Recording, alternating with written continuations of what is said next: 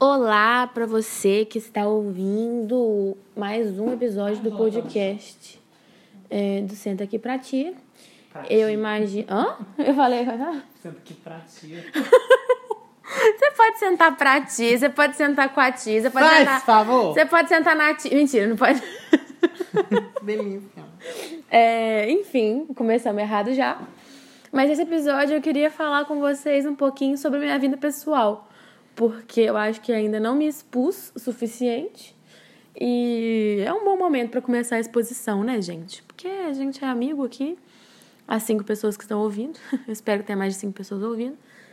Mas esse assunto me veio na cabeça porque há aproximadamente uns dois dias atrás, eu e Ezin, com- companheiro, né? Fiel escudeiro da quarentena, Ai. nós estávamos assistindo Malévola. É, por curiosidade, era o 2, que é muito bom, recomendo pra quem não assistiu. E aí tem o Corvo da Malévola. Vocês lembram como é que ele chama? Diaval. Como? Diaval. Tinha o Corvo da Malévola. Esse nome aí? Esse nome aí que o falou pra vocês. E quando ele não estava de corvo, né, que ele estava de homem, eu faço, o, eu fiz o seguinte comentário: Nossa, ele é esquisitinho, pegaria. E aí eu preciso entrar com vocês num âmbito muito pessoal de minha vida amorosa, que é o meu gosto peculiar. Por ávidos. Se transforma em gente. Não, por homens, né? Por enquanto é por homens do, do estilo, né? De homens que eu procuro é, me envolver Financiar. romanticamente e fuder o meu psicológico. É, ou só sexualmente, mas, né? Por favor, Duda, não escute esse podcast. É, Quem? todo mundo, né? todo mundo não escuta. Tô gravando uma lembrança pessoal. É, vou fingir que eu tô falando aqui com meia dúzia de gente, e se mais de meia dúzia de gente ouvir, aí já não é problema meu. Mas o que acontece é o seguinte, o meu gosto, meu gosto peculiar, né, pelo estilo mesmo, Só questão... tá zero. Eu sei, hoje tá difícil. Você poderia, por favor? Você poderia, por favor? Desculpa. Obrigada. Obrigada. Sei que a dicção não tá dos melhores. Não precisava, precisa jogar na cara, não, babaca. Vou fazer um episódio com exercícios fonoaudiológicos pra articulação. Uau, uau. Enfim, Bom, eu também tô deitada na pior posição possível pra gravar. Não tô deitada, não, gente. Tô sentada no meu estúdio. eu tô sentada aqui no meu estúdio, porque a gente tem um estúdio, tá? Mas, enfim. E aí eu queria falar pra vocês, é uma coisa completamente superficial, tá? Já tô avisando desde já. Sobre características físicas e comportamentais do estilo de homem que eu mais procuro me relacionar romanticamente. Lembrando que isso é uma coisa quase inconsciente, né? Porque sabe lá Deus porque eu gosto desse gosto, porque já tá provado por A mais B que não presta. Que esse tipo de gente não presta. E. Mas a gente, né, não tem muito o que fazer. E aí eu queria dizer sobre esse estilo esquisitinho. E que se caso, ao fim da explicação, você, ouvinte, se adeque aos requisitos, por favor, me mande uma direct no Instagram ou uma mensagem no Twitter, que eu estarei lisonjeada em me envolver romanticamente com você. Mentira, tá, gente? Não é esse o intuito, não. Só queria mesmo fazer essa exposição. Porque existe realmente um tipo de. Um tipo bem específico, né, Zinho? É bem específico. E a Zinho tá aqui de prova porque eu sempre falo com ele, né? Tipo, ah, tá vendo fulano ali? Né? Meu estilo ali, esquisitinho. E o esquisitinho, ele é uma entidade, né? Que é um homem que não possui uma beleza óbvia. Eu vou falar dessa forma, pra não falar que eles realmente são feios. É, eles possuem uma beleza peculiar, que saiu do óbvio, longe de ser o padrão. E tem todo um estilo ali, que eu não vou especificar tanto assim, porque eu quero fazer um mistério. Mas é um homem esquisitinho. E ele tem que ser assim, a linha entre o esquisitinho e o estranho Esquisito. o estranho mesmo é muito tênue. Às vezes eu me confundo, eu me pego confusa dentro da minha própria linha espe- espectral. Existe, né? Se não existe, eu acabei de Não é na inventar. tua. Eu me confundo dentro do meu próprio espectro, Morango. porque eu gosto muito de, de exemplificar as coisas dentro de um espectro.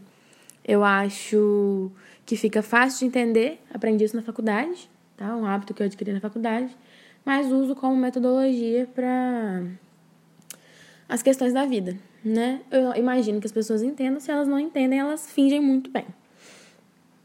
E aí é isso que eu queria expor para vocês hoje que vendo esse filme.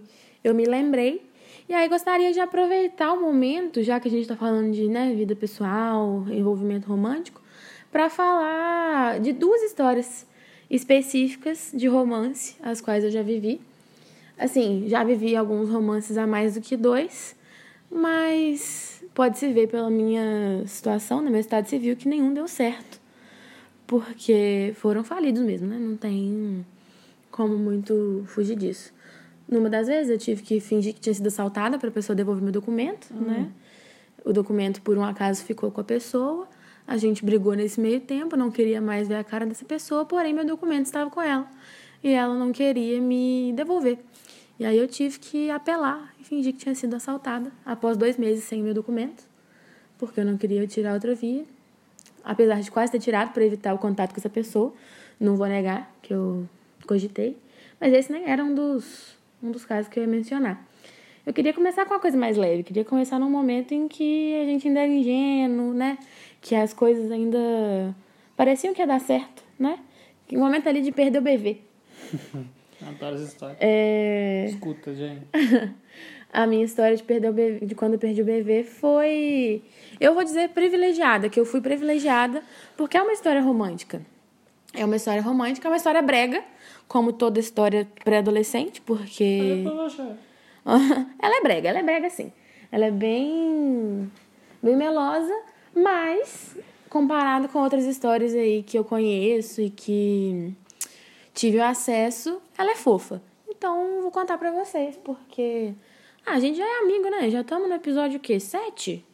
Então a gente já é melhores amigos. Então eu posso falar. Eu era nova, né? Voltando naquele tempo, agora ativa o efeito do flashback. Sério. efeito ali do flashback, voltando ao tempo. Eu tinha 12 anos. Eu perdi o bebê muito nova. Eu não recomendo que seja tão nova assim, mas é, para mim parecia certo. Não fui coagida, eu realmente tinha só amigos mais velhos, então desde sempre eu fui um pouquinho deslocada.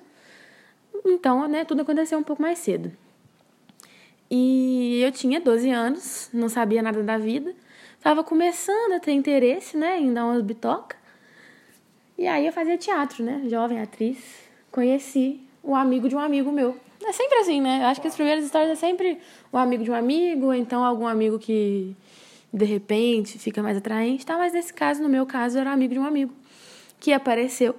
Lógico que não vou citar o nome, né? Porque essa história pode ser, pode vir a ser humilhante para alguém. Então vou chamar ele de boyzinho, tá? Vocês se acostumem aí. E aí chegou o boyzinho no ensaio, no domingo à tarde. Naquele momento eu falei, putz, acho que vou me apaixonar. Né? Com 12 anos, uma paixão era muito, uma coisa muito avassaladora. Então, vocês pensem aí o tanto que eu tava sofrendo. Eu, como geminiana, sempre fui muito intensa. Não sei o que isso tem a ver com o meu zodíaco, mas um, um fato sobre mim é que eu sou uma pessoa muito intensa. Então, se num dia eu tô perdidamente apaixonada pela pessoa, no outro dia eu posso estar cagando pra ela também. Isso acontece.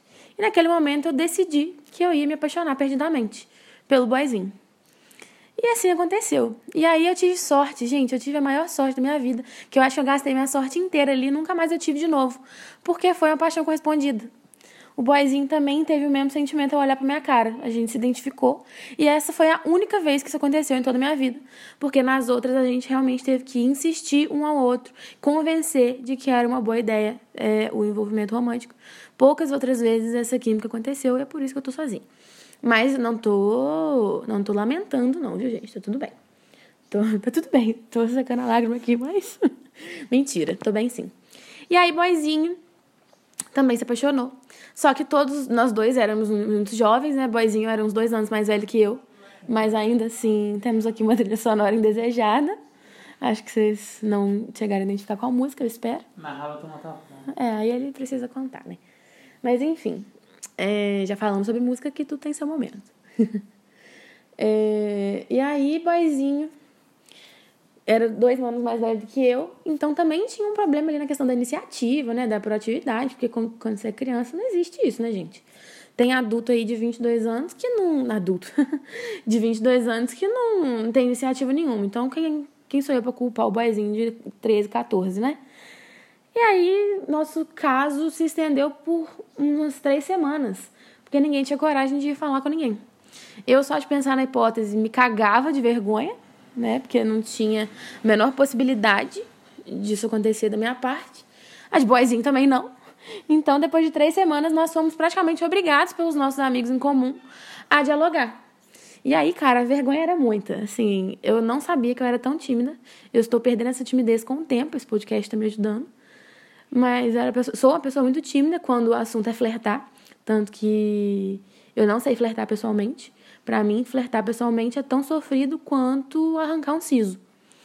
Então, fica a dica aí que é um momento muito específico, eu tenho que estar ou bêbada ou ovulando para conseguir flertar, que são basicamente duas vezes no mês, né?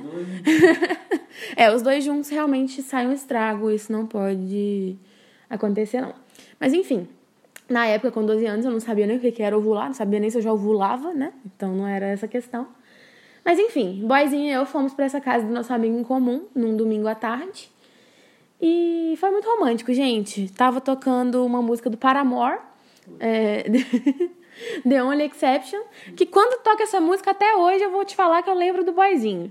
Vou te falar que é uma memória boa que se criou aqui nos meus, meus divertidamente ficam felizes quando relembram essa memória. Eles colocam ela, porque foi uma sensação muito gostosa, entendeu? O beijo em si que eu dei no boyzinho não foi dos piores, tá? Já tive, já dei beijos muito piores depois de ter perdido o bebê. Confesso que tem hora que parece que a gente acha que achou a boca no esgoto, né? No lixo. A gente beija as pessoas que não, não precisava, mas isso também são águas passadas, coisas de, de adolescente foguento. Mas aí, enfim, depois do nosso primeiro beijo, Boizinho e eu estávamos é, extremamente apaixonados. E aí nós resolvemos namorar. Com 12 anos a gente resolveu namorar. Era época de MSN, eu tinha 12 anos, então eu não saía de casa com frequência. Uhum. Então, eu e Boizinho iniciamos, eu e Boizinho iniciamos um web relacionamento que durou exatamente uma semana.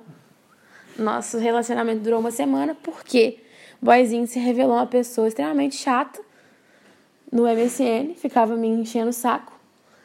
E aí eu bloqueei, boizinho. Não aguentei pressão geminiana, né? Não gosto de relacionamento, de relacionamento meloso, tóxico. Então eu bloqueei boyzinho no MSN e assim nosso primeiro namoro acabou. E eu acho que é por isso que eu sou cagada de urubu na minha vida amorosa até hoje, porque no meu primeiro relacionamento eu fui uma babaca. É, coitado do boyzinho. O boyzinho era uma ótima pessoa. Tanto que depois de alguns anos a gente tornou a, a relembrar como é que foi perder o bebê. E foi ótimo, foi ótimo, tá? Essa é uma das minhas histórias. Como nós já temos 13 minutos de podcast, eu acredito que não seja a hora de contar o segundo caso que eu ia contar agora. Até porque eu acho que vai ficar um pouco de exposição demais, né? O... É um caso, né, mais, mais detalhado, mais longo, dura alguns anos, né? Porque minha vida teria que ter um drama, né? Uma história de amor que dura anos aí para se desenrolar e se desenvolver até dar errado. Porque tudo tá fadado ao fracasso, né? Então vou deixar ela para um outro dia, uma outra ocasião, mas fica aqui a reflexão sobre esse estilo aí de, de esquisitinho que se mantém desde o começo dos tempos da minha vida romântica. Ele, dia ou outro, tem alguma um desviozinho assim, de uma pessoa fora da curva, que acaba que eu acabo por me atrair por causa de outros atributos, não o físico, mas é bem raro. Tô para falar para vocês que é bem raro, porque o esquisitinho ele também tem esse padrão de comportamento, né? Que é o que me agrada. Então, se você se acha esquisitinho e gostaria de, né, ter um envolvimento romântico com essa pessoa que vos fala, a DM tá aberta. Vou eh, salientar isso mais uma vez. E é isso. Por Hoje... favor, mentira. e aí é isso. Lembrando que tudo no pós-quarentena, a gente pode ter um, um web flerte antes disso. Mas antes disso, só, né, depois da pandemia, a gente pode até pensar em tomar uma no maleta. E... Saudade. Saudade maleta. Saudade maleta. Mas aí ficamos assim, então, né? Obrigado por ter ouvido até aqui. Ah, é, vamos fazer a ode, né? E o ódio desse episódio. A minha ode vai ser pra banda Paramor, que fez uma música muito bonitinha, que me, me fez perder o bebê. Seria uma das músicas que eu dançaria um balé se eu soubesse dançar balé. Eu dançaria um balé com essa música se eu soubesse dançar balé. E é isso, gente. Aí até um próximo episódio aí pra vocês. Ah, não, falta o ódio também, né? Eu perdi o foco de novo. O ódio. O ódio vai pro MSN, tá acabado. Acho que que vai aí, porque foi muito triste a MSN ter acabado. E aí fica o apelo do Volta MSN. Pra finalizar hoje. E aí é isso. Até o próximo episódio.